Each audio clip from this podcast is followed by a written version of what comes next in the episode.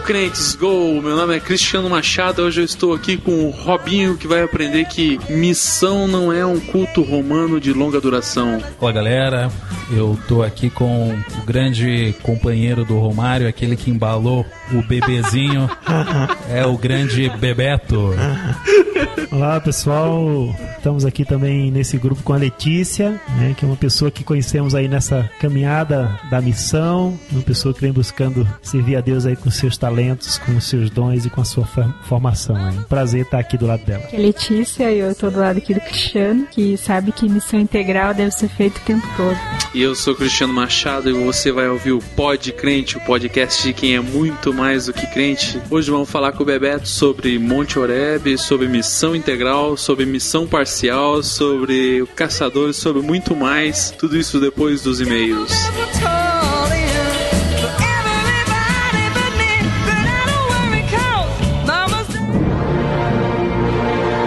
A Crentaços Produções Subversivas apresenta Pod Crente, o podcast do blog dos.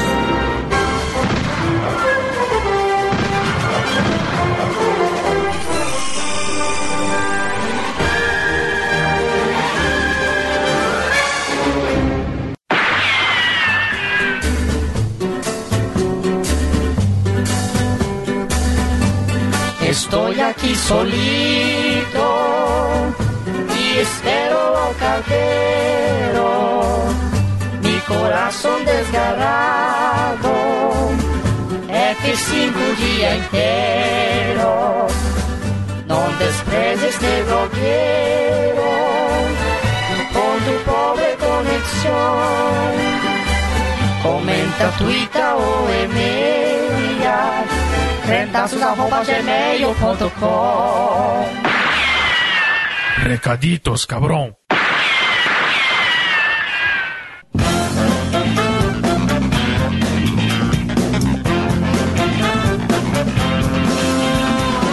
Bem, voltando então agora para os recados. Voltando não, a gente já estava aqui. Exatamente. Está bem hoje, Japa?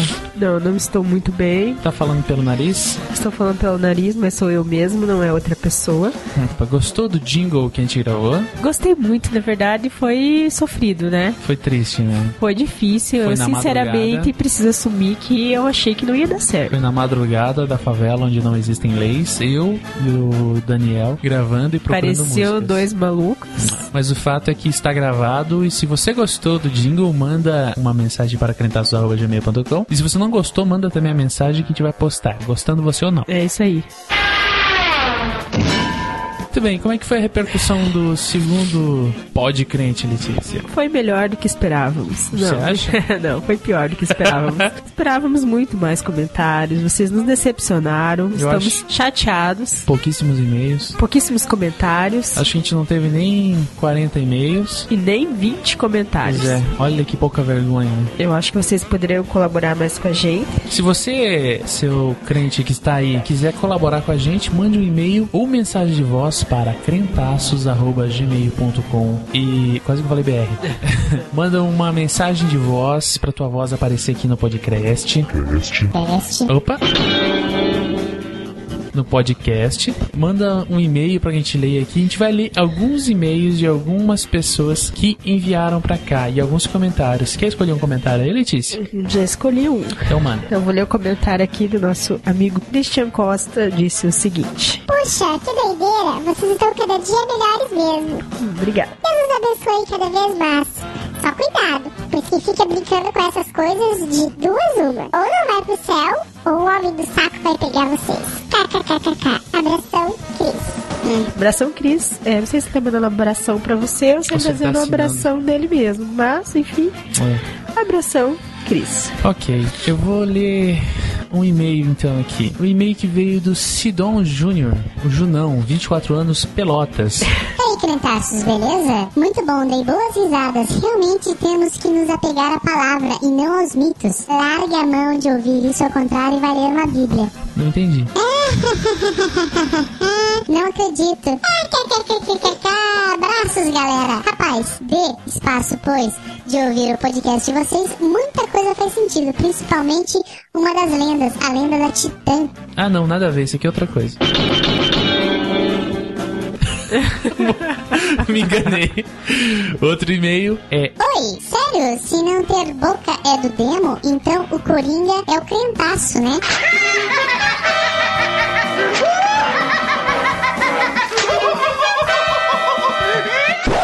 É isso aí. Mas de onde vocês são? Vocês falam engraçado. ok, lendas urbanas são toscas. Só tem uma coisa, a Xuxa.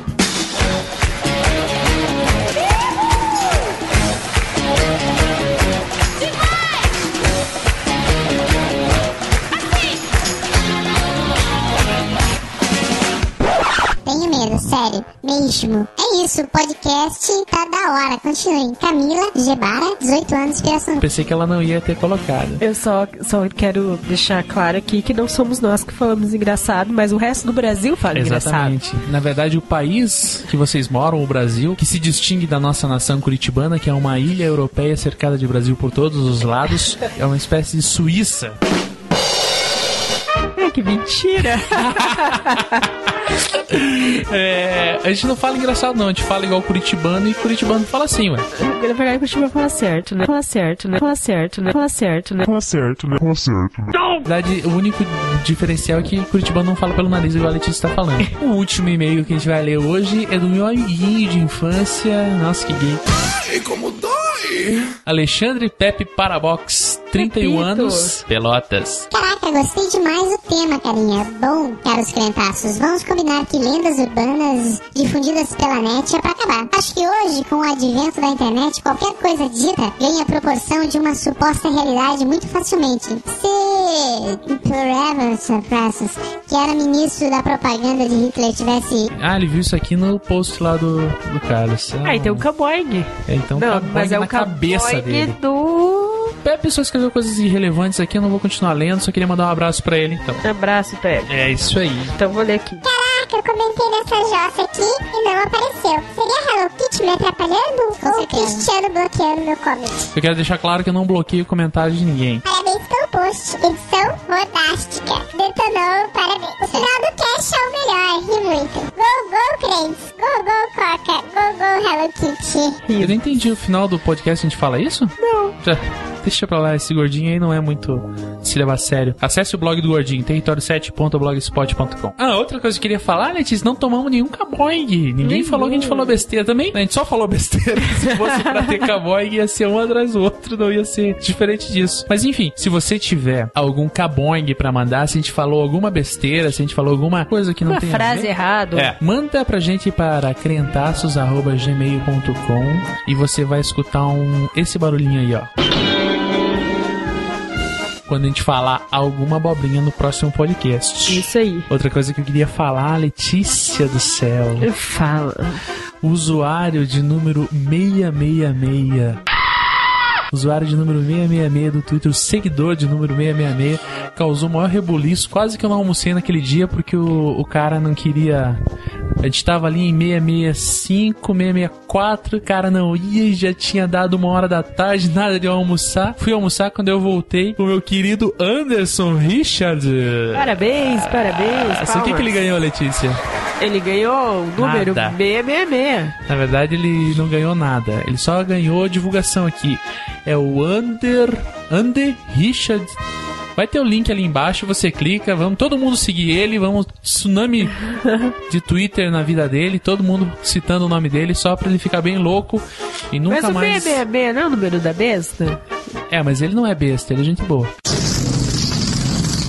Agora, Letícia, uma coisa que não pode faltar. O que que não pode faltar? Não pode faltar o micro jabá, É.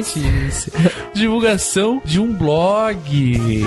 Divulgação- seu micro jabá. Se você tem um blog aí, mesmo que ele seja inexpressivo e só sua avó acesse ele, pode mandar pra gente aqui uma gravação de 15 segundos. Não mais que isso. Sabe contar? 15 segundos. Você vai ter o prazer de fazer parte do A honra. nosso podcast. Você vai ter a honra de ter o seu podcast. Se você vai ter a honra de ter o seu blog, podcast, site, perfil do Twitter, banda, seja lá o que for, divulgado no nosso podcast. O que, que vai acontecer? Se você tiver um blog e seu blog for é, divulgado aqui, tome cuidado, porque possivelmente o seu servidor vai falhar. Ah, De milhares de acessos, como aconteceu com os caras do Território 7 esses dias aí, começou a cair direto, possivelmente porque eu citei o nome deles no Twitter. é com certeza. Hoje quem vai é, ter o seu blog divulgado é ninguém mais, ninguém menos, muito meu amigo, o Fernando Ortega do Não Morda Maçã. Escuta o menino falando aí.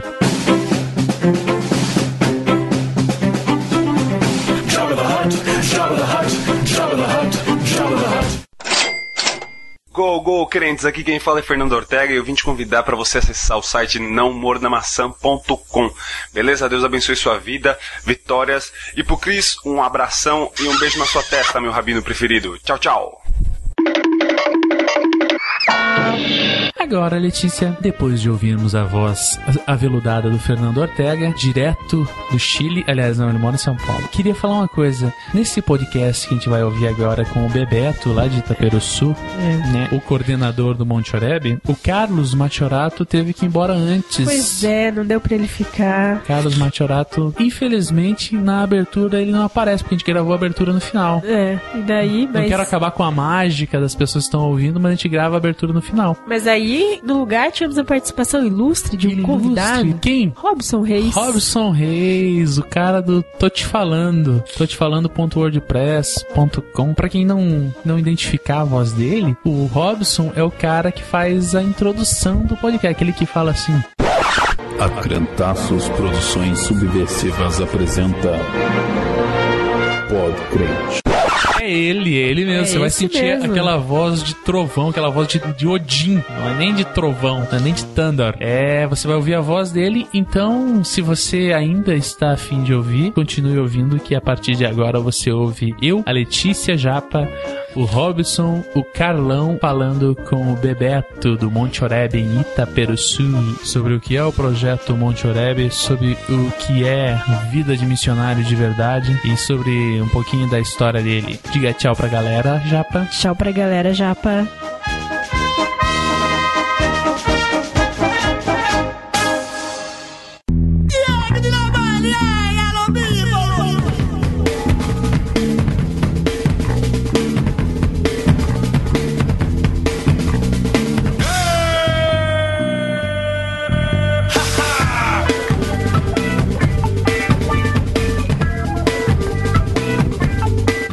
Galera, voltando agora, vamos falar com uma das pessoas que eu admiro demais, Bebeto do Monte Oreb. Pode falar, Bebeto. Cara, assim. Acho que era uma Direto, tem que ser direto. Vai lá, sem pestanejar. Sem pensar, quem é você, Bebeto? Primeiro de tudo.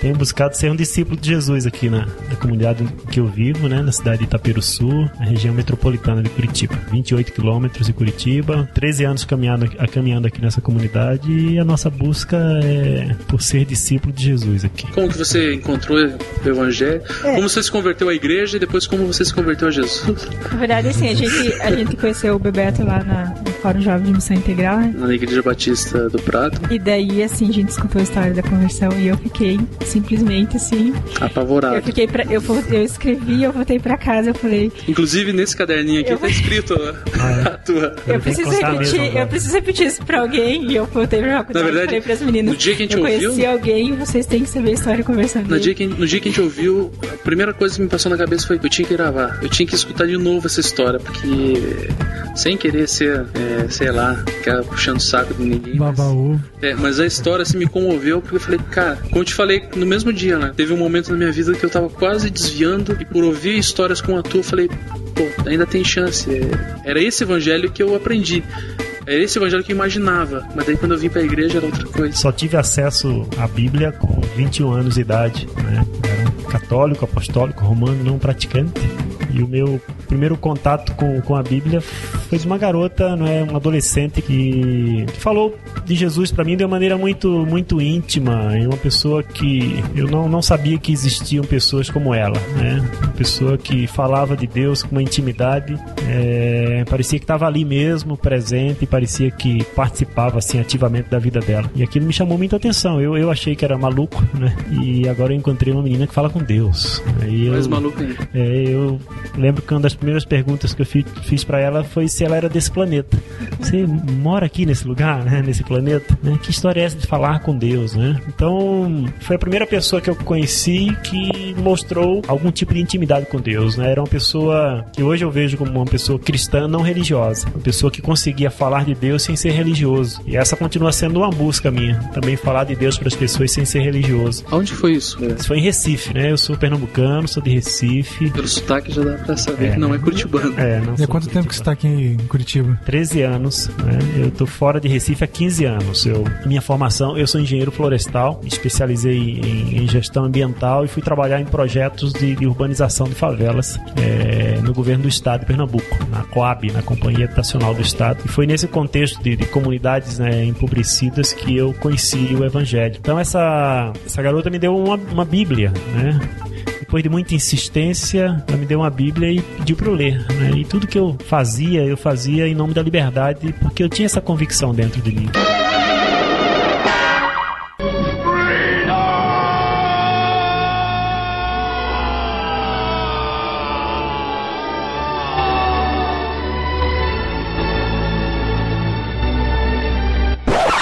Sentimento que, que tá no coração de todo mundo, né? Esse desejo de ser livre. E aí, ela me deu uma Bíblia. Eu já achei que era alguma armadilha, né? Esse negócio de crente que faz armadilha e tal, pegar o cara. Mas ela falou pra mim assim: a liberdade que você precisa, você vai encontrar lendo esse livro, né? Eu comecei a ler a Bíblia, mas que ela me deu de presente, você respeita, né? E considera o presente, leva pra casa. E aí comecei a ler a Bíblia e. E aí fiquei apaixonado, né? Na verdade, vários sentimentos vão, vão nascendo, né? Quando a gente começa a ler a Bíblia. Eu acho que o primeiro foi, foi raiva de Jesus, porque eu fiquei indignado por ele ter morrido tão cedo. Porque ele carregava uma proposta né, revolucionária, né, de transformação do mundo. E a proposta dele é apaixonante. E alguém com uma proposta dessa não poderia ter morrido tão cedo. E eu lembro que o primeiro sentimento foi esse: por que, que esse cara morreu? Não podia ser tão rápido, né? Mas aí depois essa, é, esse sentimento foi virando paixão mesmo, né? Fui ficando apaixonado por Jesus e e foi um processo que durou oito meses de leitura da Bíblia em casa. Meus irmãos achavam que eu tava ficando maluco. Sem né? frequentar nenhuma comunidade, assim. Não, nenhuma igreja, nenhuma.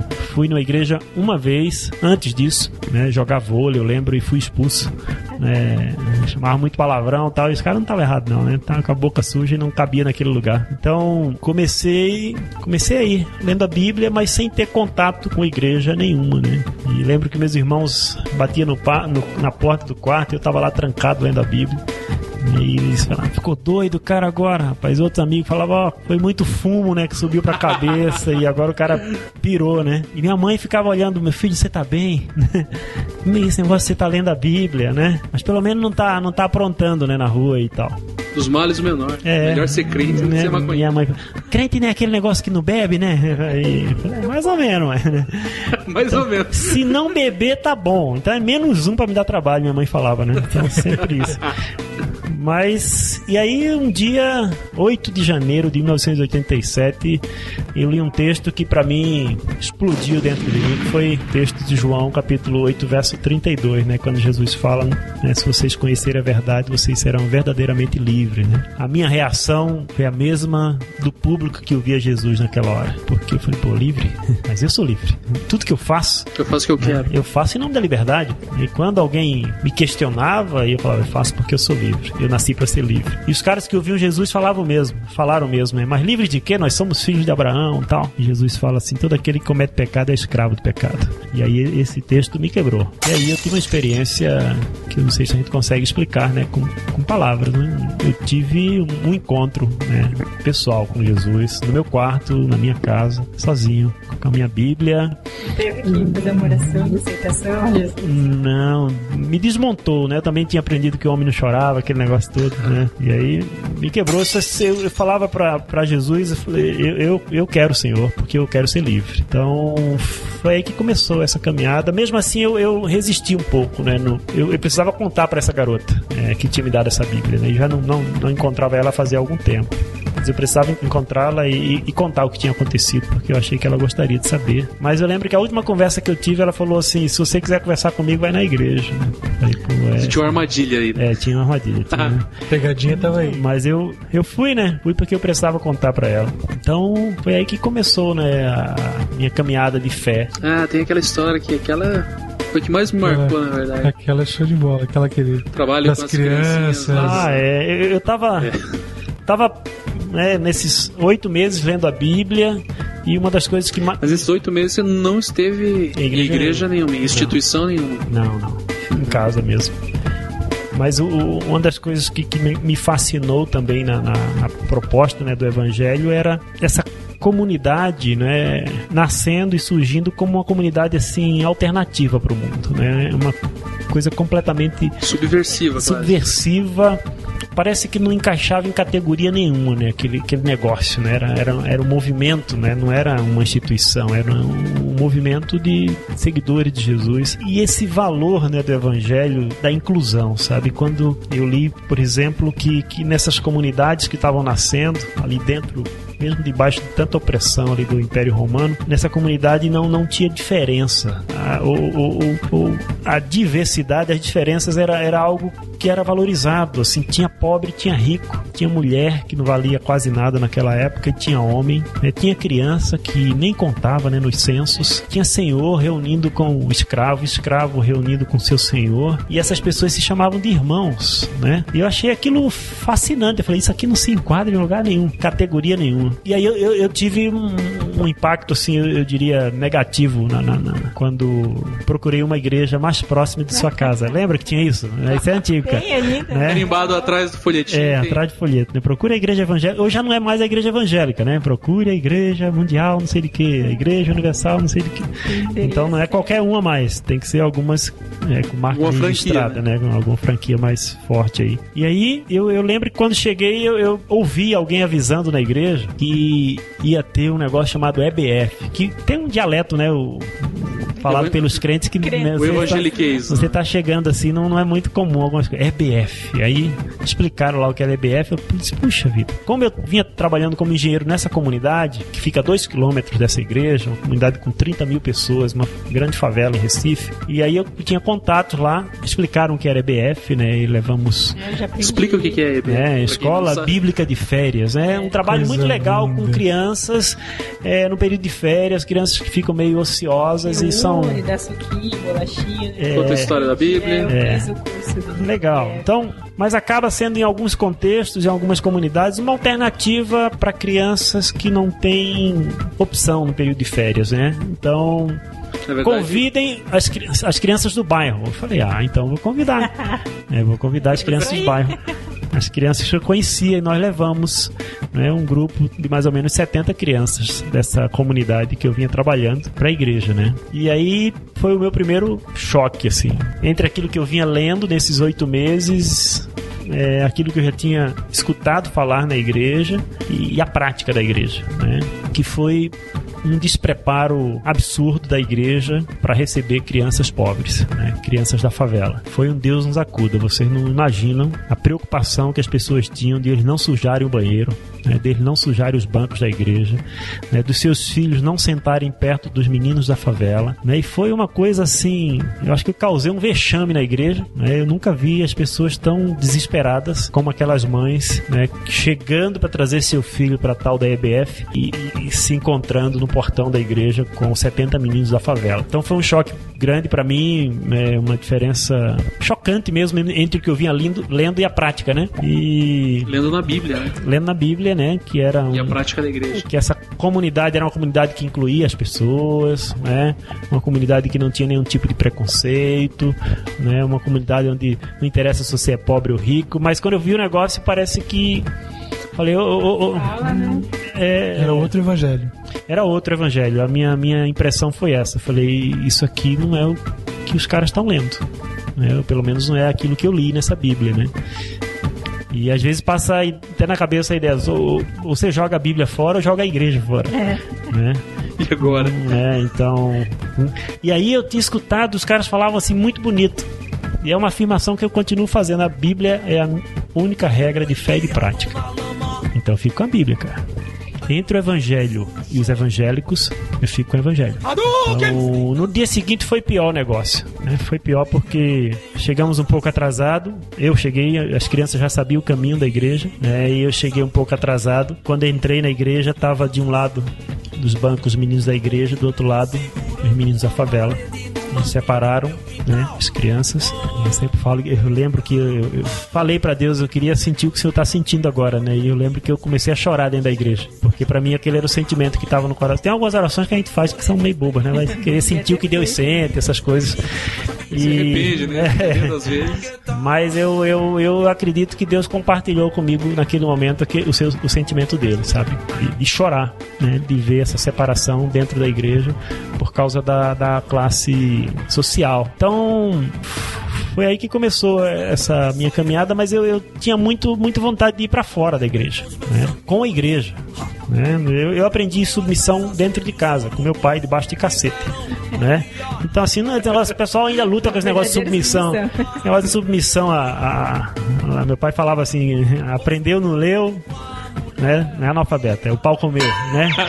Então, assim, eu era, tinha muita tranquilidade com, com relação a essa questão de submissão à liderança. Então eu queria ir com a igreja, né? Mas eu queria ir na direção daqueles que eram diferentes. A igreja era muito igual, cara. Eu não sei como é que é a comunidade de vocês, mas assim, era muito homo- ho- homogêneo o negócio, sabe? Assim, todo mundo tinha a mesma classe social. Mesma marca de roupa. É, marca de roupa, o nível né, acadêmico e tal, tudo muito igual. E, e isso também era um choque para a leitura que eu vinha fazendo, que não, a comunidade era uma diversidade maravilhosa, né? Era muita gente diferente, né, mas junto, né?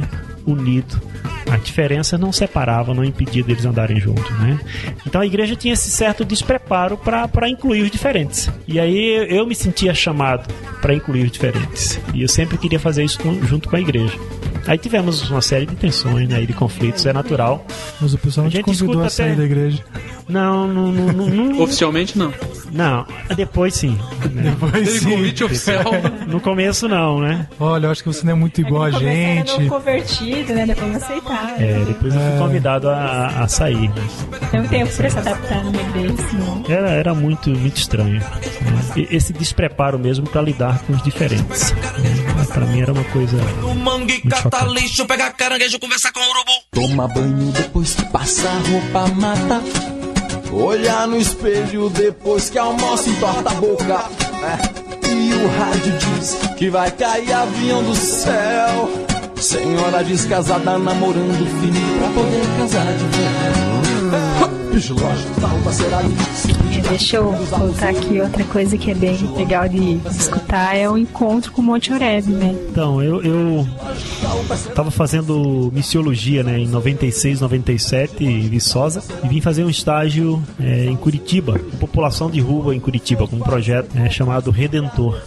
Né, para mim foi uma curiosidade, eu vim por curiosidade. Só corrigindo, população de rua em Curitiba, acho que você veio pro lugar errado. hein? É, e- e foi isso que eu pensei na época, né? Que eu até falei pra pessoa que me recomendou esse projeto, né? E ela sabia da, da minha vocação e da minha é, do meu desejo de atuar nessa área, né? Com comunidades empobrecidas e com essa né, trabalhar com desenvolvimento a partir de uma perspectiva cristã. E a pessoa recomendou que eu fosse para Curitiba. Eu falei, você tá brincando comigo? Não, tem um trabalho fantástico, Aqueles população de rua. Eu falei, população de rua em Curitiba. Vai pra Suécia servir Pô, mendigos. O Jaime Lerner nunca falou isso pra ninguém, né? E eu falei, cara, eu, eu, eu já imaginei aqui, né, que seriam os caras assim, os mendigos tudo bonitão, do olho azul, assim, grandão, né? Falei, eu tenho que conhecer esses caras, né? Tipo Thor, assim, né? Né?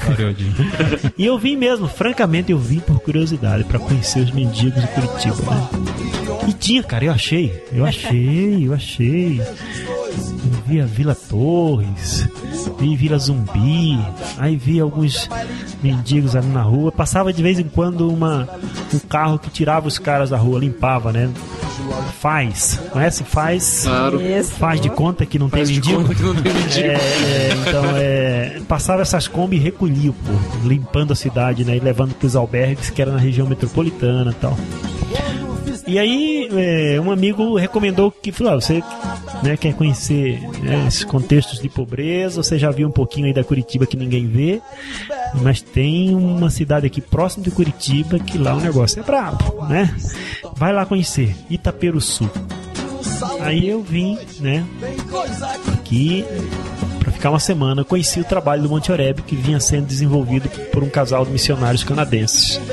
É, na época, uma ênfase muito forte na área da, de, de proteção à criança né, em situação de vulnerabilidade social. Então, conheci esse casal de canadenses, conheci um pouco do trabalho. Uma semana só fiquei aqui e eu não tinha muito o que fazer né, co- como estagiário, então eu fui levantar informações, né, fui para o IPARDES né, e levantei uma série de dados estatísticos aqui da nossa região, aqui do Vale do Ribeira e mais especificamente de Itaperuçu. E eu deixei essas informações com eles, né, para que eles pudessem usar em outros momentos aí na elaboração de projetos. E depois eu descobri que eles não trabalhavam muito com essa lógica de projetos, era muito coração, muita intuição. Né, mas para um trabalho que você pretende desenvolver, né, de, de médio e longo prazo, é bom, é bom pensar mais, né? Deixei esses dados com eles e fui embora. Voltei para Viçosa, né, para Minas Gerais. Isso foi em julho de 96, quando foi no final do ano. Eles me ligaram lá e falaram: olha, você deu algumas ideias interessantes, venha colocar em prática aqui. Eu falei que o negócio funciona, agora tem que mostrar para eles que funciona. né? Fui para Recife, casei e cheguei aqui com 15 dias de casado. Lua de mel em Itaperuçu. Nossa. É. Eu sempre falo que tava um saco lá em Porto de Galinhas. Ah, Aí, tava tão ruim, né? aí nós viemos pra Fazer a lua de mel na Europa, né? é, com um friozinho aqui. 15 dias de casado, nós chegamos aqui. Eu e a Sueli éramos dois, agora somos cinco. Terra é boa, terra, terra é fértil. E estamos aí na, na luta, né? O trabalho é, expandiu, cresceu, graças a Deus. É um- a abordagem, posso falar um pouco sobre isso? Claro. né? A abordagem. É, falar sobre um monte. A abordagem no início, não é, era era realmente uma abordagem mais assistencial. Quando você chegou, Monte Oreb já tinha quanto tempo com esse casal? 10 anos. Tinha 10 anos de existência. É, já. eles estavam trabalhando aqui há 10 anos. Eles começaram com orfanato, né? Aqui nesse lugar que nós estamos, aqui nessa chácara. Eles começaram com orfanato, eles tinham esse foco bem, bem estreito né, na, na questão da criança em situação de risco. Abrigar crianças. Mas quando você trabalha abrigando crianças, que eu acho que é um trabalho nobre pra caramba, que tem pouca gente fazendo, você está trabalhando no fim de um processo que começou bem antes, né? Como se você estivesse trabalhando em cima de um sintoma. Criança na rua é sintoma de alguma doença no lar, né? Mas alguém precisa fazer. E eles tinham um orfanato, né? Já tinha alguns adolescentes até no orfanato. Foi bem numa época em que a fábrica de cimento aqui, que a gente enxerga daqui, Você que está ouvindo, olhe pela janela. é, você que está ouvindo aí é, o pó da. Não vou falar o nome da empresa, mas. é, Vou falar que a gente coloca um. Ela faz bastante pó. Então, essa fábrica foi fechada porque em Rio Branco do Sul, na cidade aqui ao lado, estava sendo instalada uma fábrica muito mais moderna. Então, para eliminar a concorrência, o grupo comprou a fábrica de cimento em Itaperuçu e fechou. Então, assim, mais de mil pessoas perderam o emprego, assim, de uma pancada só. Esse casal, que na época trabalhava com orfanato, começou a socorrer essas famílias com comida, com roupa, né, com medicamentos, necessidades básicas, necessidades emergenciais, né? E, mas aí não tem jeito, você começa a fazer isso, o que vai acontecer quando você abrir a porta da sua casa? Você vai ter uma fila de mendigos, gente querendo roupa, Que comida e remédio. acaba, né? Exatamente. Né? E, e- e um dia acabou, né? Graças a Deus. Porque você não dá remédio pra febre 30 dias pra uma pessoa. Você vai matar a pessoa. Você dá uma noite, cara. Outro dia você vai procurar o hospital, né? Se for alguém que você ama. Se for alguém que você não ama, você dá paracetamol um ano, até matar a pessoa, né? É, e às vezes a igreja faz isso, né? Aí, por que, que a igreja insiste em dar cesta básica? Eu acho que é porque ela não ama as comunidades, né? Não ama as pessoas pobres. Ou então usa a cesta básica como uma isca, né? Para que as pessoas mordam e sejam arrastadas, né? Para dentro do, do, da- Do tempo. do culto, né? Da igreja. Então, é, é sintoma. Fome é sintoma, não é causa da pobreza. Então, eles vinham desenvolvendo essas ações assistenciais. Eu acho que você até começa com ações assistenciais. O problema é permanecer nisso, né? Porque aí você, você não rompe com nada. Vira um círculo vicioso. Vicioso, né? Eu conheço gente que, que eu já fui confrontar porque que o camarada não trabalha, e a Bíblia fala que aquele, não, aquele que não trabalha não deve comer, né? E o cara tava comendo muito sem trabalhar, então tem alguma coisa errada aí. Mas ele falou assim: trabalhar pra quê? Tô vendendo alimento. Porque vem aqui, tal igreja me dá uma cesta básica, a outra igreja vem também me dá uma cesta básica, e agora tem um centro espírita que também me dá. Eu não consigo comer três cestas básicas, Bebeto. Né? Então, assim, eu vou trabalhar pra quê? E eu tenho certeza que esses três grupos tentaram ajudar o cara. Mas a pergunta é: estão ajudando? E eu não acho desafiador você matar a fome de uma pessoa. Isso é muito simples. Desafiador é você matar a fome sem alimentar a pobreza. Isso é desafiador. Como é que eu posso matar a fome de um camarada sem alimentar a pobreza dele? Então, houve uma mudança no trabalho desse casal de missionários canadenses quando acabou a roupa. E a dona Ruth, essa missionária, ela contou que quando ela deu a última peça de roupa lá para uma senhora, e ela disse que chorou e brigou com Deus porque ela não tinha mais nada para dar para os pobres. E disse que ouviu Deus falando com ela: ensina essas mulheres a costurar. E ela lembrou de umas máquinas de costura que foram doadas, que estava dentro de um container e que tinha vindo do Canadá. E ela montou um curso de costura. Arrumou essas máquinas, quatro ou cinco máquinas de costura, montou um curso de corte e costura e falou para as mulheres que recebiam o alimento, falou: para receber o alimento agora você tem que vir para o curso de corte e costura. Ela começou a exigir das pessoas um- uma contrapartida. Como se tirasse o cartão do Bolsa Família dela. É, agora tem que vir no curso. Isso implica numa mudança de postura em relação à vida, né? Isso implica em responsabilidade, né? Compromisso. Algumas foram embora, né? Ah, não, eu queria só a roupa e a comida. Agora tem que vir no curso. Mas algumas toparam. E aí daqui a pouco esse curso, né? Foi percebido que algumas mulheres não avançavam muito no curso. E aí essa missionária canadense descobriu que tinha brasileiro adulto analfabeto. E começou a alfabetizar essas mulheres. Imagine no Brasil. né? E depois, pô, mas não adianta só. Começaram a fazer roupa pro marido, fazer roupa pros filhos. Não, mas não é só isso, né? Elas precisam de renda. Aí ela foi lá no Largo da Ordem, locou uma barraquinha e as mulheres produziam no meio da semana é, cobertas, almofadas e tal, e vendiam lá no Largo da Ordem, na barraquinha no domingo. Já virou um trabalho de geração de renda para mulheres. E enquanto essas mulheres faziam curso de corte e costura, traziam os filhos, porque os maridos estavam fora procurando emprego, né? Era um caos aqui, pessoal.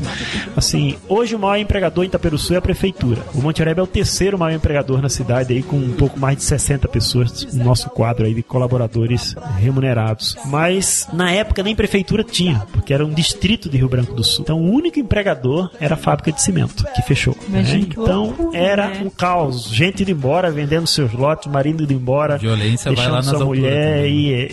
então as mulheres vinham pro curso de corte e costura e traziam os filhos, porque não tinham de deixar, e era uma bagunça. Então, para organizar isso, Dona Ruth tirou essas crianças e falou: ó, fica lá atrás, os adolescentes do orfanato vão cuidar deles, enquanto as mães fazem aula. E aí cuidavam e contavam as histórias e dava um lanche para eles.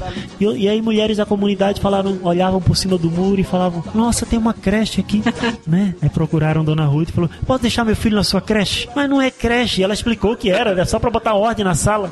Mas eu não, não tem jeito. Eu consegui um emprego em Curitiba de diarista. Essa é a realidade nossa aqui. As mulheres são diaristas na sua grande maioria. Os homens trabalham na construção civil e outros, um pouco mais de 100 homens, trabalham na coleta de lixo Curitiba, né? na, na cava. É, esse é o grosso da mão de obra que sai daqui de Itaperuçu todos os dias. É, então, essas. Ela falou: olha, aqui não é creche, explicou o que era. E as mães falaram: mas deixa o meu filho ficar aqui para eu conseguir trabalhar. Ela falou: então tá bom, se você quiser deixar aqui, eu cuido. E aqui a gente fala de Jesus. E as mães falavam assim: de Jesus pode falar, não tem problema. né? E aí nasceu uma creche.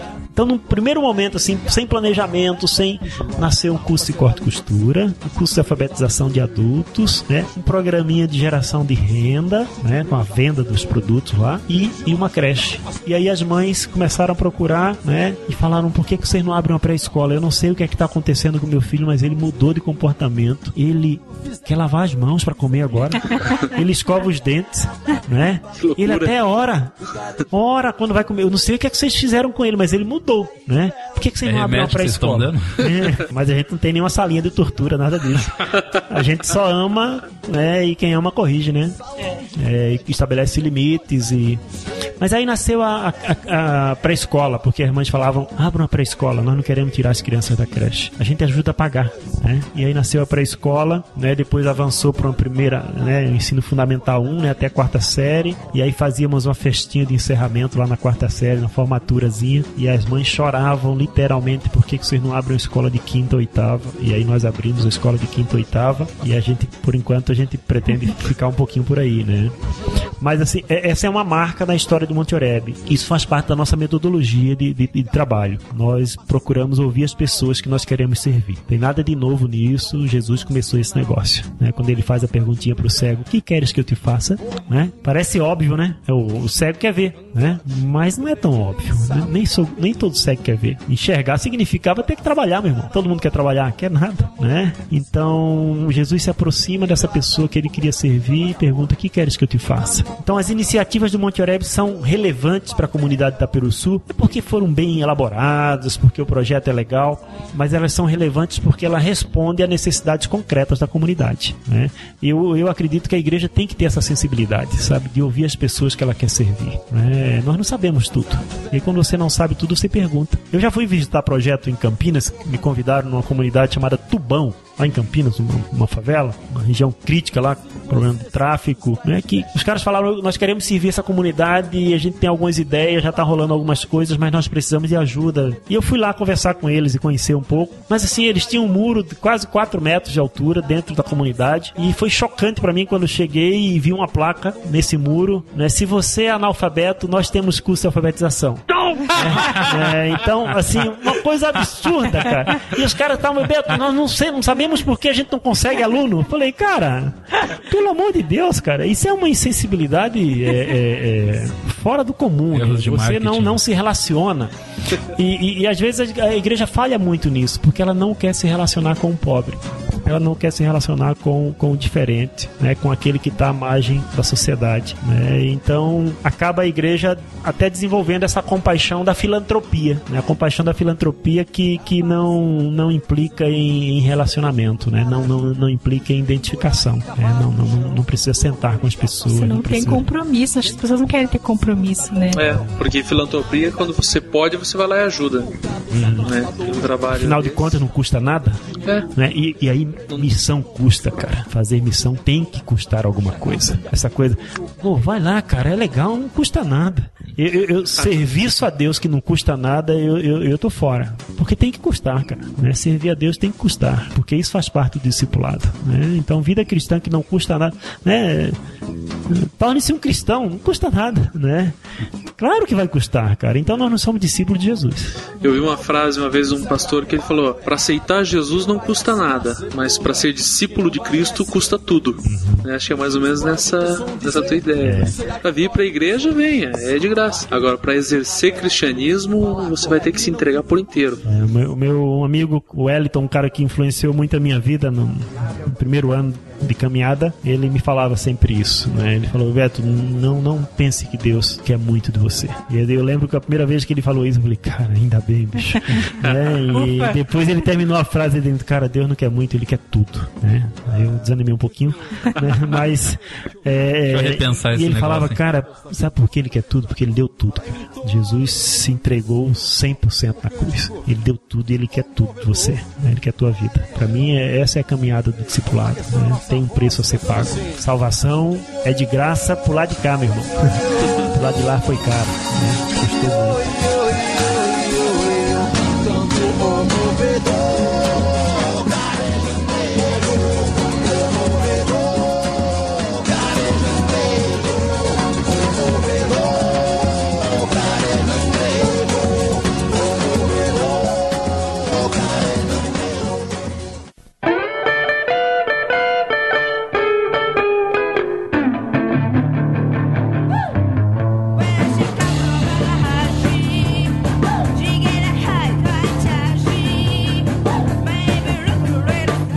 Contexto que você estava vivendo, de dois evangelhos, um falado do que era falado em púlpito e aquilo que efetivamente era praticado, como é que você entendeu essa questão de missão integral? né? Como é que você começou a, a viver isso? Eu, eu não, não- nem conhecia esse termo, francamente, né? porque eu, eu não conheço outra missão né? que, não seja, que não seja integral. Desde o do início da minha caminhada, eu, eu compreendi que o Evangelho é a resposta de Deus para todas as necessidades do ser humano.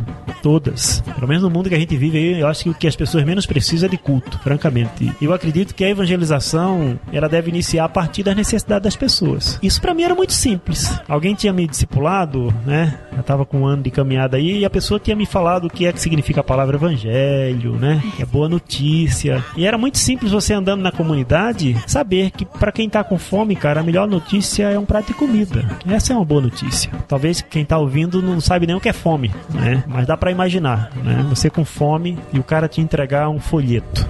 Por exemplo, não sei se isso existe ainda. Eu tô meio- Ainda existe, Ainda e, é, né? e, é, e é feito assim em larga escala por algumas igrejas. É, eu, eu- eu lembro que comecei logo na igreja, mergulhei na igreja e comecei a trabalhar com os adolescentes. E eu lembro que a gente foi para baixo de um viaduto em Recife.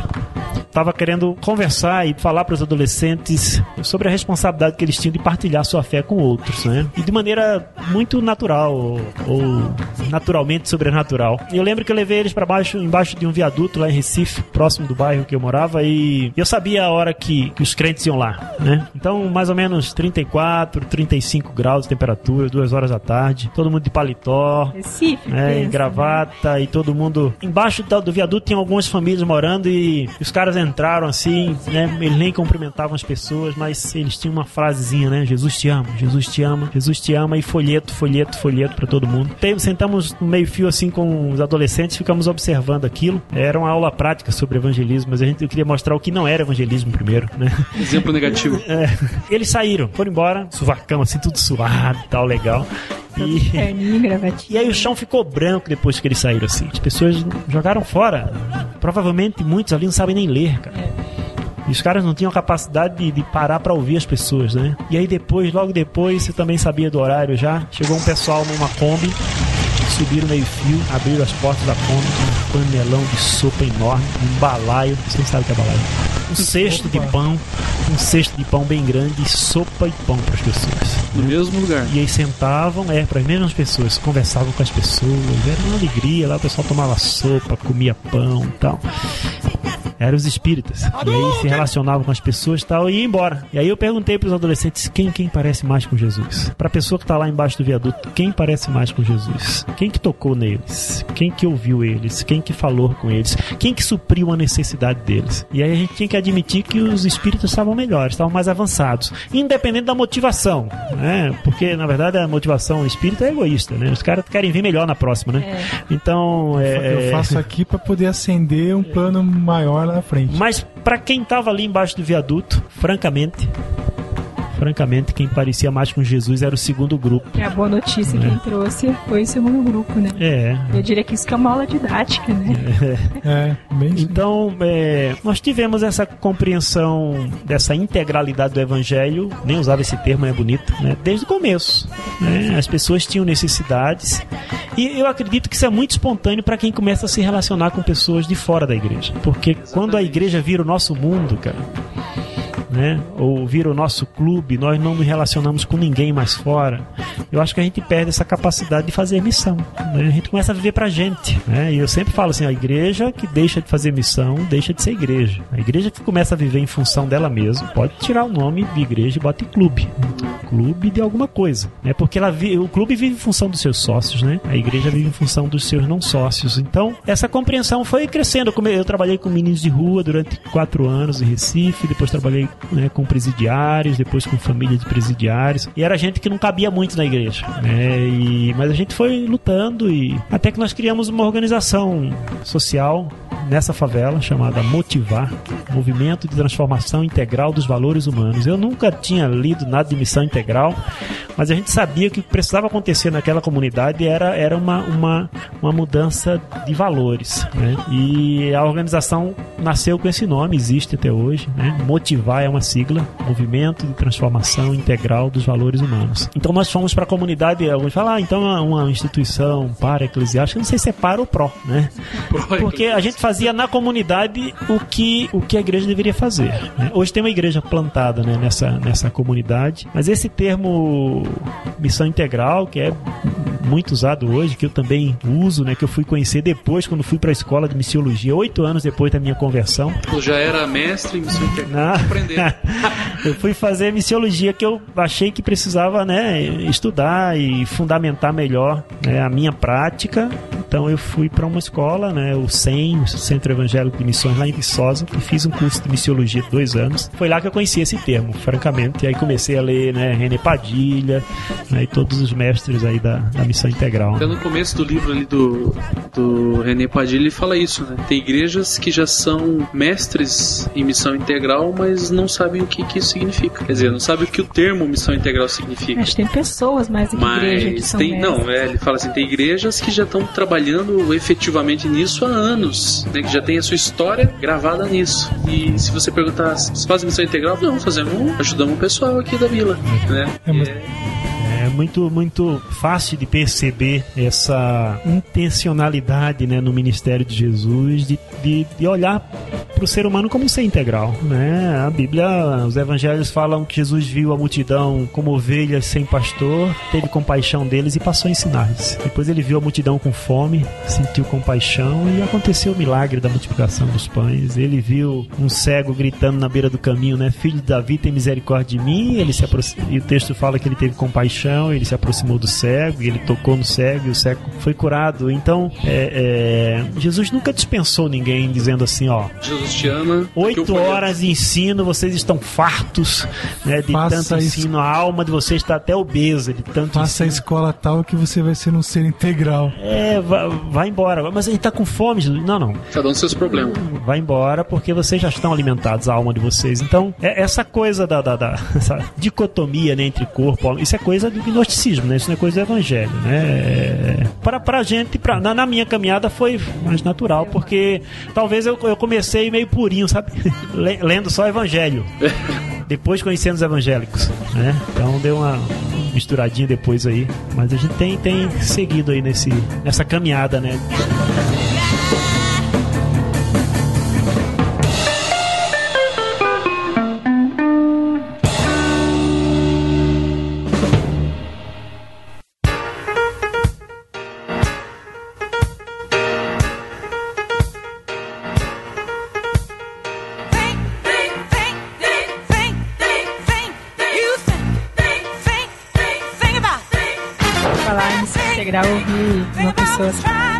Falou assim pra mim que Jesus veio e cuidou só das coisas eclesiásticas, né?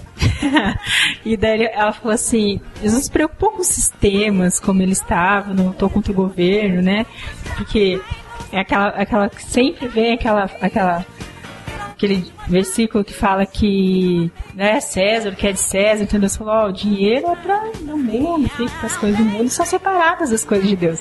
E daí a desculpa que eu já ouvi algumas vezes as pessoas para não fazerem nada é falar assim, Deus, Jesus separou.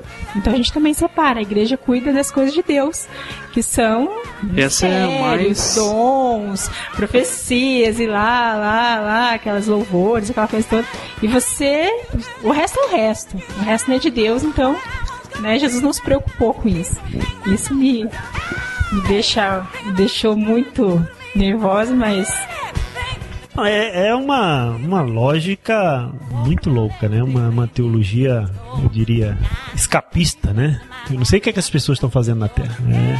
Nós não temos mais nada para É, porque a- fazer aqui, mais nada para construir, né? Em termos de, de valores, né? Do reino de Deus, nós não temos mais nenhuma influência para exercer é, sobre este mundo. Não faz muito sentido a gente tá- deve ser essa é é a, a vida cristã, né? Andada por esse caminho deve ser um saco, francamente. né? É, é uma coisa maluca, né? É- Eu acredito que para ter essa compreensão da responsabilidade né, do cristão no mundo, eu acredito que algo que pode ajudar muitas pessoas é, é talvez uma, uma, leitura, uma releitura da, da, da doutrina da, da, criação, né? Talvez facilite a compreensão das pessoas da verdade de que Deus não, não abandonou a sua criação, né? Que Deus não rejeitou a sua criação, que mesmo em meio ao caos, tudo aquilo que foi criado por Deus é muito bom. Deus não, Deus não se arrependeu de ter criado o que ele criou. O que ele criou é muito bom, né? E as pessoas que às vezes fazem esse tipo, esse tipo de afirmação são pessoas que creem e afirmam que Jesus é o seu redentor, mas elas parecem que não, não conseguem compreender que Jesus ele só é de fato redentor se ele redimir tudo aquilo que a queda atingiu. Porque se ele não redime tudo, então ele não é redentor. Não sei se estou falando grego,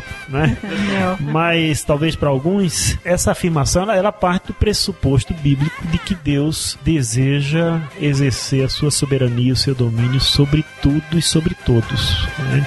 todos os sistemas né, político, econômico, né, sobre a cultura, sobre a arte. Eu creio que Deus ele quer redimir todas essas coisas e colocar todas essas coisas debaixo do domínio de Jesus Cristo. Então eu não consigo entender afirmações como essa, né, de que questão política não é algo que o cristão deve se envolver, né, as questões relacionadas à, à economia, né, ou à injustiça social, eu não consigo ver, porque eu creio que quanto mais conectado com Deus você está, mais engajado no mundo você vive. Conexão com Deus não aliena ninguém. Conexão com Deus não tira ninguém do mundo.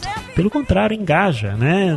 A pessoa que pisou nesse mundo que era mais íntimo de Deus era Jesus Cristo, na minha concepção. E foi o cara mais engajado que eu, que eu consegui é, conhecer aí, né? E ler sobre ele, é, sobre a sua história e sobre a sua intervenção na sociedade. Então, eu penso que isso falta muito na igreja, assim, de uma maneira geral. Quem te ouviu, que eu já ouvi, é o seguinte: as pessoas falam assim, não, mas Jesus ele não lutou contra o sistema político, não lutou contra o sistema, é, sei lá, ele lutou contra o sistema religioso. E, e a, o que me falaram é isso. Então, não, se Jesus lutou contra o sistema religioso, não, é que é só religião. Então, deixa lá Roma, continue dominando e, e fazendo o que quer. E a, a resposta é essa. Então, chega aqui século 21 e fala assim, não, Jesus, hoje, se ele estivesse aqui, ele não ia se meter com política, não ia se meter com mais nada, ele ia simplesmente ficar dentro do culto e recebendo as bênçãos sem medida e pedindo para que Deus faça chover e coisas do gênero. Eu acredito que Jesus lutou contra todas as expressões do mal. Pode vir de que lado for, seja do sistema religioso, do sistema político, do sistema econômico. Se eram manifestações do mal que visavam oprimir as pessoas, que visavam manipular as pessoas, destruir as pessoas,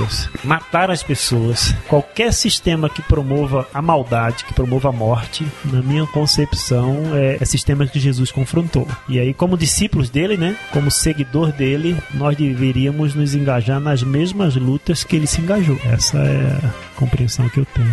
Até porque eu acho que quem defende esse tipo de coisa é uma pessoa que nunca precisou, né? Na é muito fácil vezes, né? você falar que, daí até vai entrar no assunto do assistencialismo, que dá um pão para quê? Para quem não passa fome, né? Daí eu vejo que essas pessoas não entenderam ainda o negócio.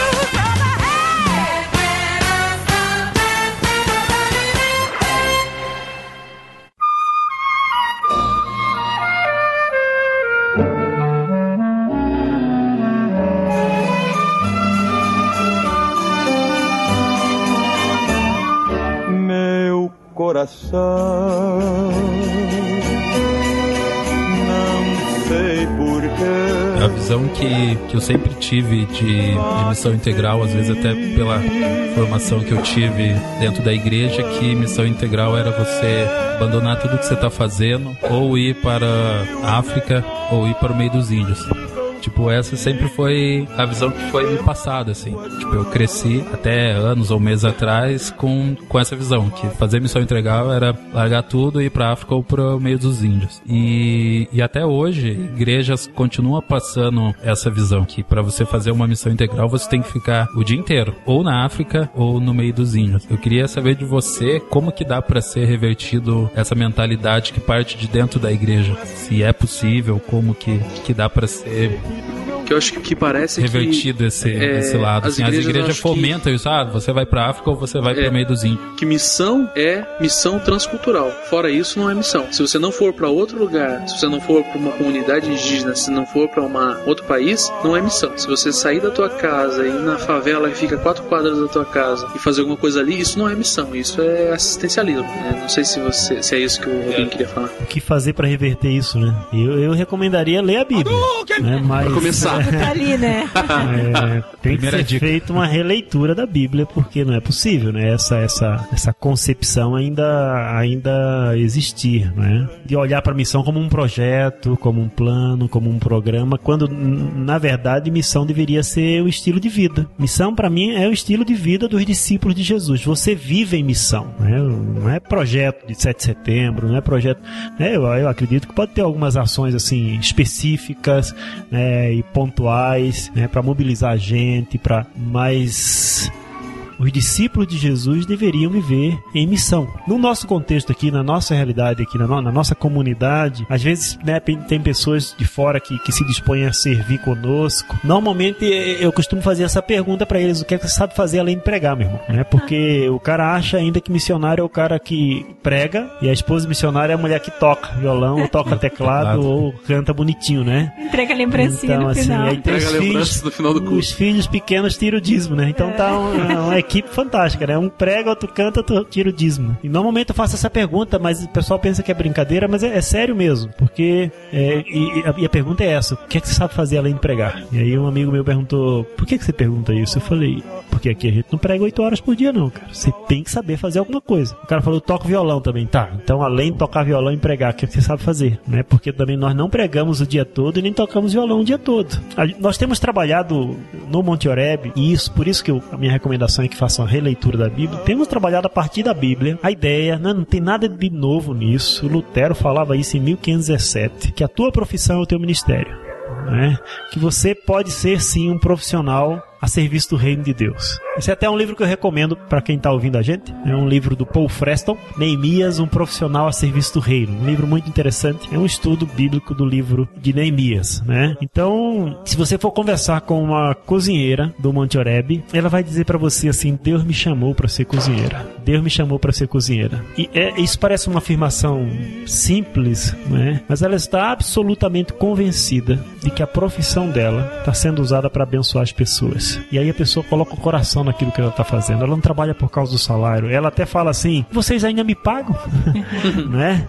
Mas ela está absolutamente convencida que ela foi vocacionada por Deus para ser cozinheira e através do trabalho que ela faz, diariamente 120 pessoas são abençoadas nesse lugar. Você vai falar com a zeladora da escola, ela fala assim: Deus me chamou para limpar essa escola. Está entendendo? A profissão dela é o ministério dela. Ela usa aquilo que ela sabe fazer né, para abençoar pessoas. E ela fala assim: Eu quero dar um ambiente para 300 crianças que ela não tem em casa. É um ambiente limpo. Então ela limpa as salas com carinho, com zelo, com amor, né? Cuida dos baldes da vassoura como se fossem né, as suas é, ferramentas é, essenciais de trabalho. Mas o sonho dela, então, não é ser uma grande evangelista na África ou algo desse gênero assim, né? Não, ela está absolutamente convencida que ela está fazendo missão limpando a escola. Limpando a escola. Porque isso, talvez até os meus filhos que estão aqui, né, com 6, 9, 11 anos, eles vão saber te responder se você perguntar para ele como é que serve a Deus. Eles vão falar assim: serve a Deus servindo as pessoas. É, é, é, é nisso que nós trabalhamos. É dessa maneira que a gente trabalha. É, então, nós temos missão para fazer aqui. É, tem gente que acha que, que a viagem transforma você no missionário, né? Então, assim, eu, eu parto do pressuposto assim que se você não, não é uma bênção perto, você não vai ser uma bênção longe. Tem cara que quer ser missionário na África, mas não faz absolutamente nada aqui, cara. É, é como se, se, o, se o voo transformasse o cara no missionário, né? Porque, É porque quando ele voa, chega mais perto de Deus, né? Ah, deve- por isso a África, isso. então, atravessa o Atlântico Deve ser ali, isso. mais longe. É, eu acho uma coisa muito, muito louca. É, é, o, o que é missão, né? Missão é um termo que não aparece na Bíblia. Por não, não- por não aparecer na Bíblia, abre margem né, para uma série de conceituação. Né? É um termo que o mais próximo seria o que a gente conhece como apóstolo, né? Alguém que foi enviado. Mas a palavra missão, propriamente dita, não aparece na Bíblia. E o fato dela não aparecer abre margem para uma série de, de- de conceitos. Mas eu, eu, eu creio que o primeiro missionário da Bíblia né, foi Deus.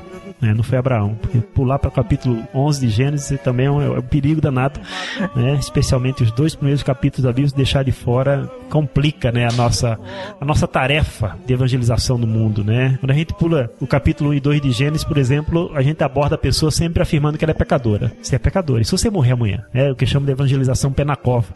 né? Você não desafia o cara para a vida, você desafia o cara para a morte. Né? E você deixa o capítulo 1 e 2 de Gênesis, que é- são dois capítulos que não falam de pecado. Pecado só aparece no capítulo 3. Então, é, é, nós, depois que, que o homem peca, a primeira ação que a gente encontra na Bíblia, assim, de alguém indo ao encontro do homem que pecou, indo ao encontro de alguém que precisa desesperadamente do amor de Deus. A primeira ação que a gente encontra dessa natureza na Bíblia, ela é realizada pelo próprio Deus.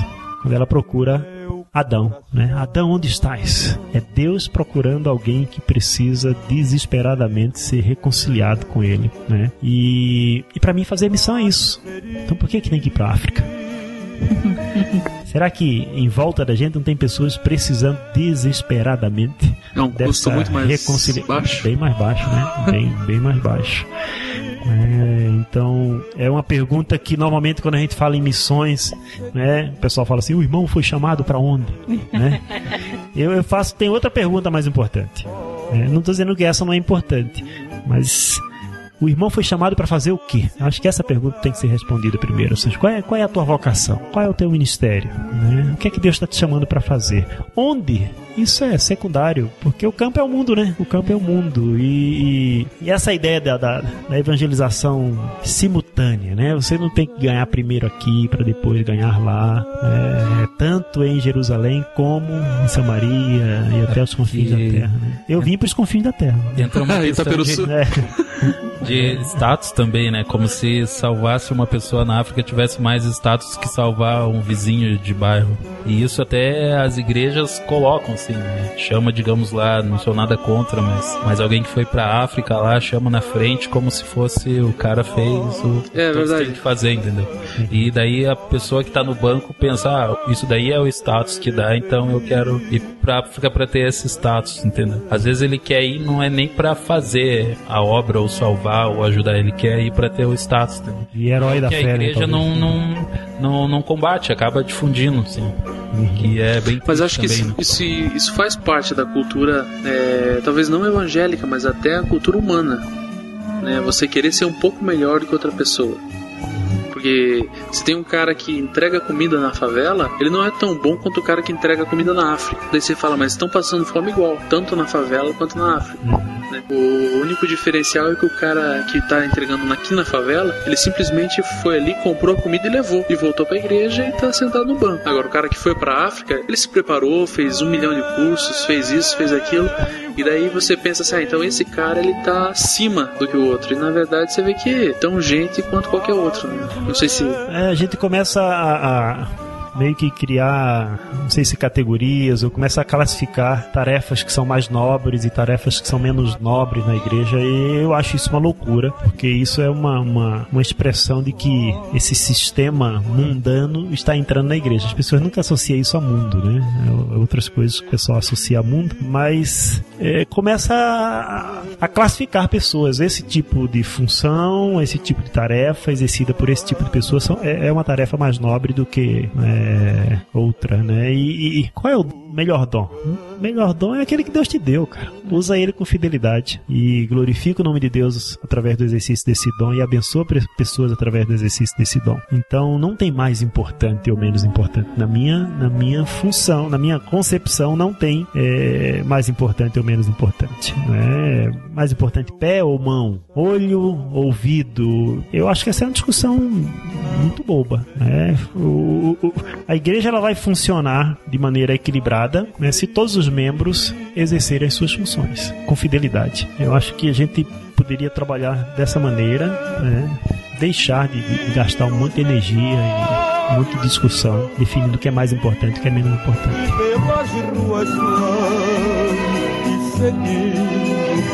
mas mesmo assim foge de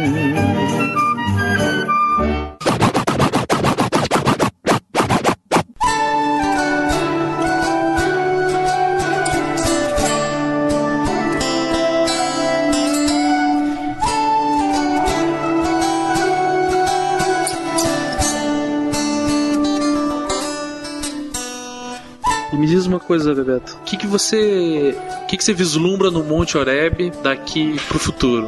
O que, que você imagina daqui pra frente? Se você tem um projeto que tá começando, ou, sei lá, o que, que você imagina que o, que o Monte Oreb vai ser daqui para frente? O, o Monte Oreb já vem sendo um sinal do reino de Deus aqui nessa comunidade. Essa tem sido a nossa busca, sinalizar o reino de maneira concreta.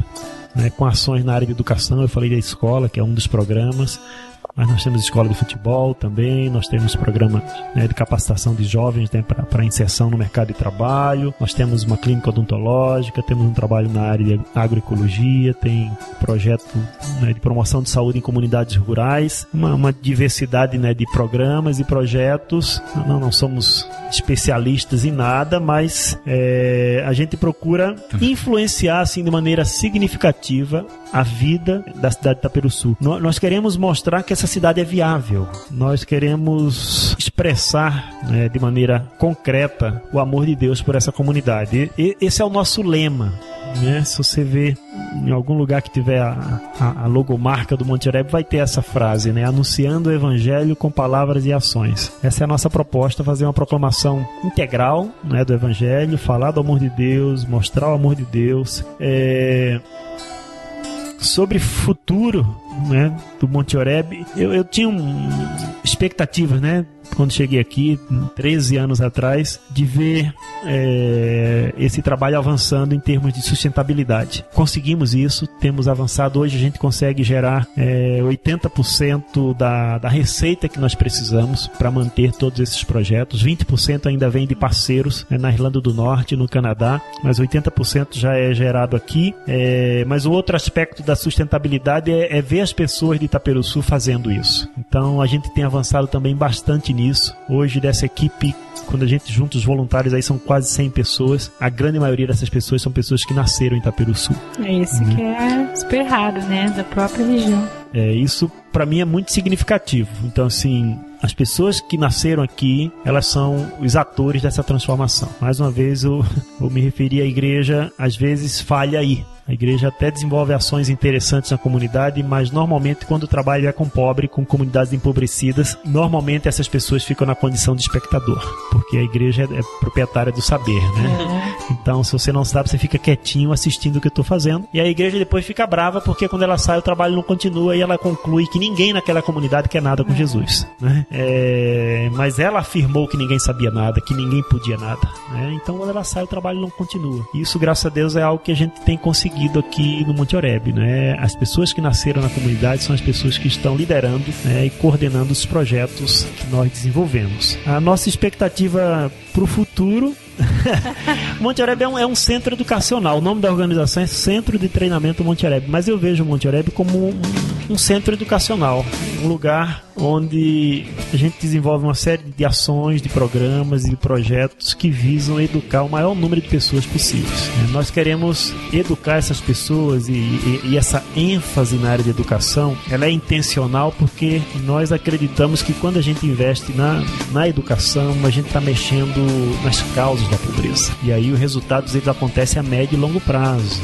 Às vezes a igreja não quer se envolver com coisa que só vai dar resultado a médio e longo prazo. Eles começam a questionar se o investimento está valendo, tá a, valendo pena. a pena. Né? É uma perguntinha que me irrita de alguns que vêm nos visitar, que é quantos se converteram? Né? Quantas almas foram ganhas? Já escutei algumas né? vezes. Então, assim, não trabalhamos com almas, graças a Deus, eu tenho medo desse negócio de alma. De almas, né? Não é nada. É, visagem, aqui a gente fala visagem. Eu, eu, eu creio que, que essa questão da sustentabilidade é, é algo que a gente vislumbra para esse futuro próximo. Nós queremos ser uma organização é, completamente autossustentável. Nós queremos que 100% da, da, da nossa receita seja gerada na própria comunidade. Nós que, isso isso para mim é um sinal de desenvolvimento. O outro é o Montereb continuar o seu trabalho de maneira equilibrada, de maneira sustentável, sem o Bebeto. É, esse é um, é, um projeto também que eu tenho, né, de poder sair daqui é, e me comprometer ações em outros lugares, né, quem sabe começar é, outros projetos né, em lugares até mais desafiadores e essa equipe que, que eu trabalhei, né, essa, essa equipe possa dar continuidade. Então, me tornar desnecessário é um, é um alvo. né, eu, eu, eu tenho essa expectativa. Né, graças a Deus a nossa equipe tem amadurecido. Hoje eu já sairia com tranquilidade, mas não sei quando isso vai acontecer. É mais um alvo que eu tenho né, para o futuro próximo. E, e a expansão, é, a gente tá, tá, crescendo. A gente não, não é louco por esse negócio de crescimento, mas quando você tem saúde, cresce.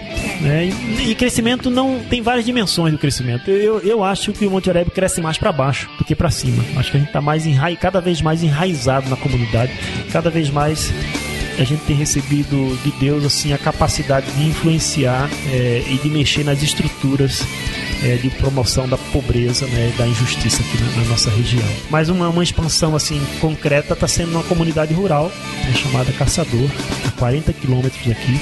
Nós estamos construindo lá um centro de desenvolvimento. Estamos trabalhando lá há quase cinco anos e está nascendo lá um centro de desenvolvimento para a comunidade do Caçador. Então é algo que tem acontecido conosco. Em algumas ações a gente não consegue mais atender as pessoas com qualidade no espaço físico que nós temos. Então não sabemos se vai ser ampliado se não vai ser ampliado. É é, esse é um desafio que a gente tem para o futuro.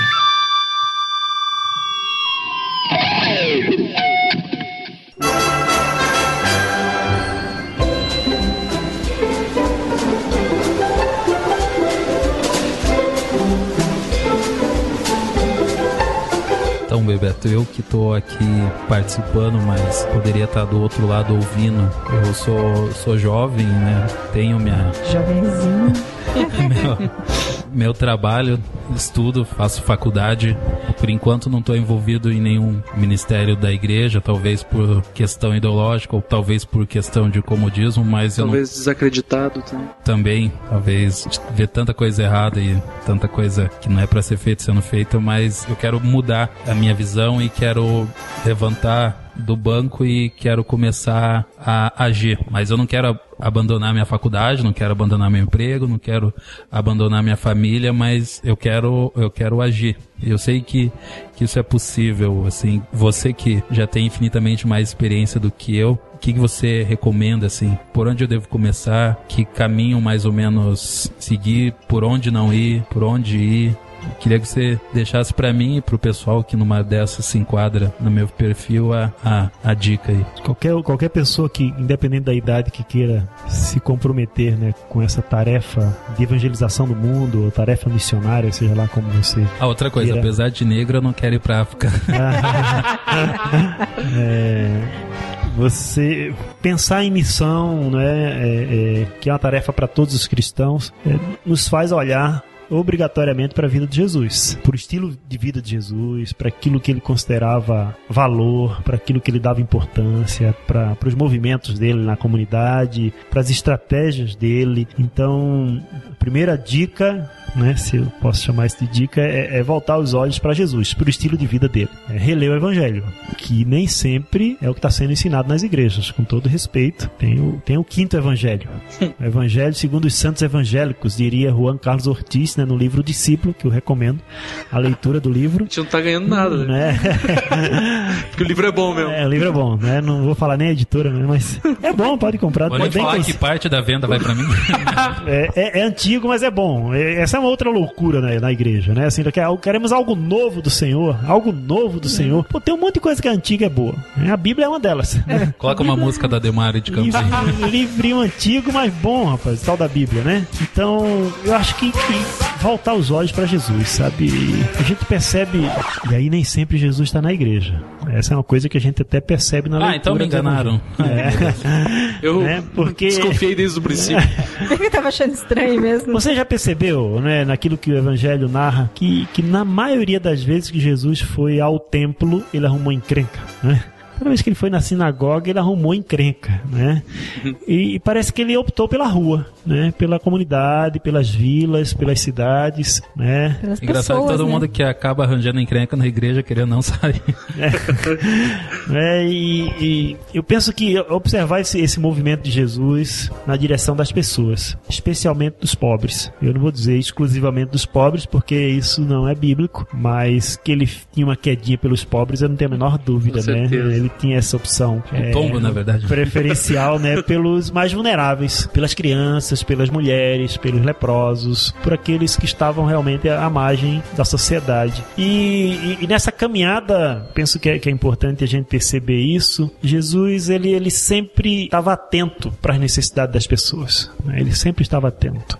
A gente vai ver várias vezes nos evangelhos essa afirmação. Jesus viu a mulher que estava chorando o sepultamento do seu filho, seu único filho, ela já era viúva. Ele, ao ver a dor daquela mulher, ele sentiu compaixão da mulher e foi lá e tocou no filho dessa mulher e ressuscitou. Outra hora diz que Jesus viu o cego gritando na beira do caminho: Filho de Davi, tem misericórdia de mim. E o texto diz que ele sentiu compaixão do cego, foi lá e tocou no cego e curou o cego. Depois ele viu a multidão, estava perdida como ovelha, é, sem pastor. E ele sentiu compaixão dessa multidão, foi lá e começou a ensinar essa multidão. Você vai perceber isso né, no, no ministério de Jesus. Essa, essa sequência, ou esse esquema de ação, eu diria, que deve nos inspirar. Né, que deve inspirar os jovens que estão nos ouvindo e aqueles que também não são tão jovens que estão nos ouvindo. Ou seja, as pessoas com problema não estão dentro da igreja, né? Estão fora, né? Tem que sair da igreja se você quer viver Jesus e preparar para encontrar Jesus na rua, especialmente na pessoa do pobre. Ele falou assim: quando vocês fizerem um desses pequeninos, não são as crianças. cara. Se você ler o contexto, você vai ver que os pequeninos são os que estão com fome, os Sim. que não têm roupa, os que estão presos, os que estão doentes. Quando você fizer um destes, Jesus fala: é a mim que vocês estão fazendo. Então prepare-se para se encontrar com Jesus na rua, especialmente na pessoa do pobre. Mas eu queria enfatizar esse esquema do ver, do sentir e do agir. Isso fazia parte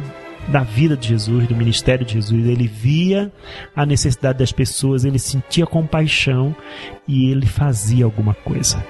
Essa seria, não sei se mensagem ou desafio que eu queria deixar para as pessoas que estão nos ouvindo. Saiam pelas ruas de Curitiba ou da região metropolitana de Curitiba, em qualquer outro lugar que você esteja. Do mundo inteiro, né? Do mundo inteiro, né? Que pode nos ouvir, é, legal. É, é, saia com essa disposição de ver o sofrimento e a dor das pessoas, de permitir que aquilo que você está vendo passe dos teus olhos para o teu coração.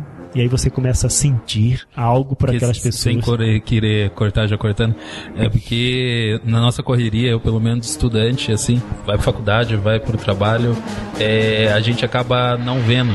Apesar de todo dia É. ver e os nossos olhos começam a ficar cegos. A gente vê uma pessoa, às vezes, até tendo um problema do nosso lado, ou morrendo até mesmo do nosso lado, e a gente continua na nossa correria. Então essa visão vai, vai bem nesse sentido, né? De você abrir novamente seus olhos e, e ver o que está acontecendo ao seu redor. Tem um ditado popular, a gente olha para um doce e a gente fala isso, não quero nem ver. Né? o que os olhos não veem, o coração não sente. Isso é um ditado popular, né? verdadeiro, né? E, e eu penso que essa correria ela tem gerado indiferença na igreja. Nós corremos tanto e lutamos tanto até para manter uma estrutura eclesiástica que todo esse esforço, toda essa correria impede, vai criando gente indiferente, sabe? Gente com coração endurecido que não consegue mais olhar e perceber a dor do outro. E aí aquilo que os olhos não vê, o coração não sente. E aí se não chega no coração, não passa para as mãos, meus irmãos, porque eu- penso que esse é o desafio. Olhos, coração e mão. Jesus via, sentia e agia. Via, sentia e agia. E era esse o, o desafio que eu queria deixar para a gente pensar, né?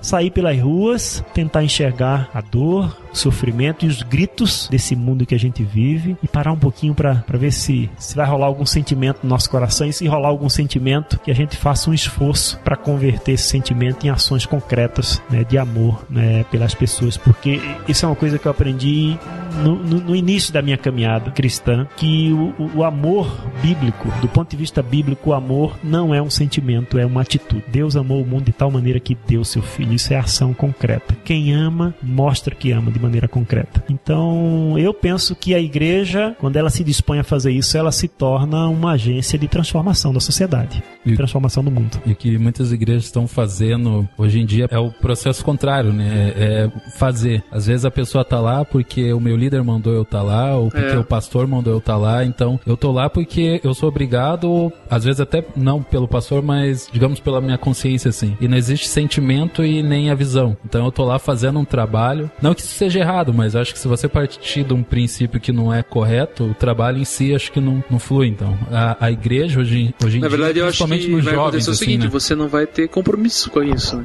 É, Se você tem- tá lá porque o. Vou lá no, no caçador porque o Bebeto mandou. Eu não tenho compromisso nenhum com ninguém lá, então. A hora que o Bebeto não tiver mais aqui, eu deixo de ir. Né? Se eu tô indo lá porque eu tô almejando ser alguma coisa junto com o Bebeto, então se ele não tiver mais ali pra me dar essa coisa, eu paro de ir, né? Talvez eu acho que seja isso que é o. Você não tem vínculo com as pessoas, você não tem identificação com as pessoas, e aí como é que você vai amar quem você não conhece, cara? Aí é mais fácil da cesta básica, né? Porque você não precisa conhecer a pessoa. É, mas falando nessa correria aí que você tá falando, Robin, eu acho que as igrejas, de novo, né, fazer amadas, elas, a delas contribuem pra isso, né? Você pega umas igrejas que ela dá tanta coisa pra fazer ali mesmo, porque assim, eu tenho amigos que você não consegue ver eles porque na, no sábado eles têm, sei lá, um congresso, não sei do que. De louvor apaixonado. Daí à tarde é, é de manhã apaixonada, tarde extravagante, de noite é sei lá o que. Daí tem ensaio, daí tem o, o, culto do jovem, tem o líder do adolescente, tem o não sei o que, e tem. E você não consegue mais conviver com as pessoas, porque elas estão. A própria igreja cria um sistema que ali dentro elas. Agora eu, eu pergunto assim: quanto, quanto dessas atividades tem a ver com o vinde, ou seja, quanto dessas atividades tem a ver com, com essa questão do entretenimento na igreja, de atrair pessoas para a igreja, e quanto da agenda da igreja tem a ver com o ID, ou seja, quanto da agenda da igreja leva as pessoas para fora da igreja. É. é, o ID é para outro ministério. Né? É, então. Não é meu chamado. É, então eu já vi, pastor não falou para mim, né? Falou para um amigo meu, né? Não, nossa igreja nós não temos essa visão de trabalhar com os pobres.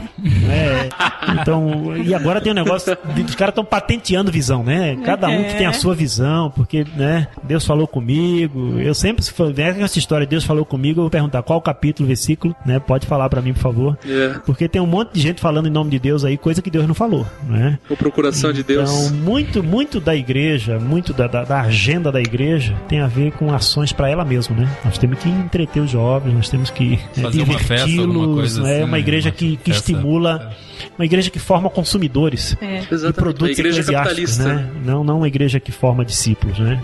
Para atuar no mundo e para transformar esse mundo. É, mas eu continuo crendo nessa proposta do Evangelho, viu? nessa proposta transformadora. Esse foi o Evangelho que pregaram para mim. O Evangelho é o poder de Deus que transforma a vida do indivíduo, mas também transforma a família dele, transforma a vida dos moradores da rua dele, transforma a vida do bairro é, onde ele vive. E eu continuo acreditando nesse Evangelho, é, que é o poder de Deus para transformar o mundo. Foi esse Evangelho que pregaram para mim, esse Evangelho que a gente tem pregado e vivido aqui em Itaperuçu. E se isso é loucura, eu sei que eu não tô sozinho nessa. né? Tem outros loucos Tem outros parceiros aí, né?